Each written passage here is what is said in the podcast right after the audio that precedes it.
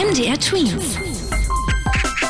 Dein 90 Sekunden Corona-Update. Die Corona-Krise könnte die Kinderarmut verschärfen. Davon geht die Bertelsmann Stiftung aus. Viele Kids aus ärmeren Familien könnten durchs Raster fallen, meinte der Vorstand der Stiftung. Unter anderem, weil viele Angebote zur Unterstützung von armen Kindern und Jugendlichen im Frühjahr durch die ganzen Corona-Maßnahmen eingestellt wurden.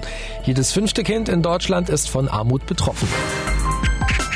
Beim US-Präsidenten Donald Trump gibt es eine Kehrtwende im Thema Mund-Nasenschutz. Whether you like the mask or not, they have an impact, they'll have an effect, and we need everything we can get. Das meinte er in einer Pressekonferenz, also ob man Masken mag oder nicht, sie haben einen Effekt und wir brauchen jetzt alles. Das hat er gesagt. Bis vor kurzem hat der US-Präsident wenig von Masken und anderen Corona-Maßnahmen gehalten.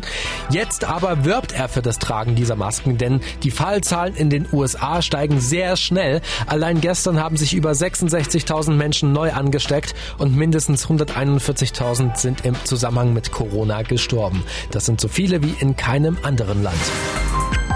Corona hat auch Auswirkungen auf unser Essverhalten. Das hat der Digitalverband Bitkom herausgefunden, denn in der Krise haben sich viel mehr Deutsche Essen im Internet bei Lieferdiensten bestellt.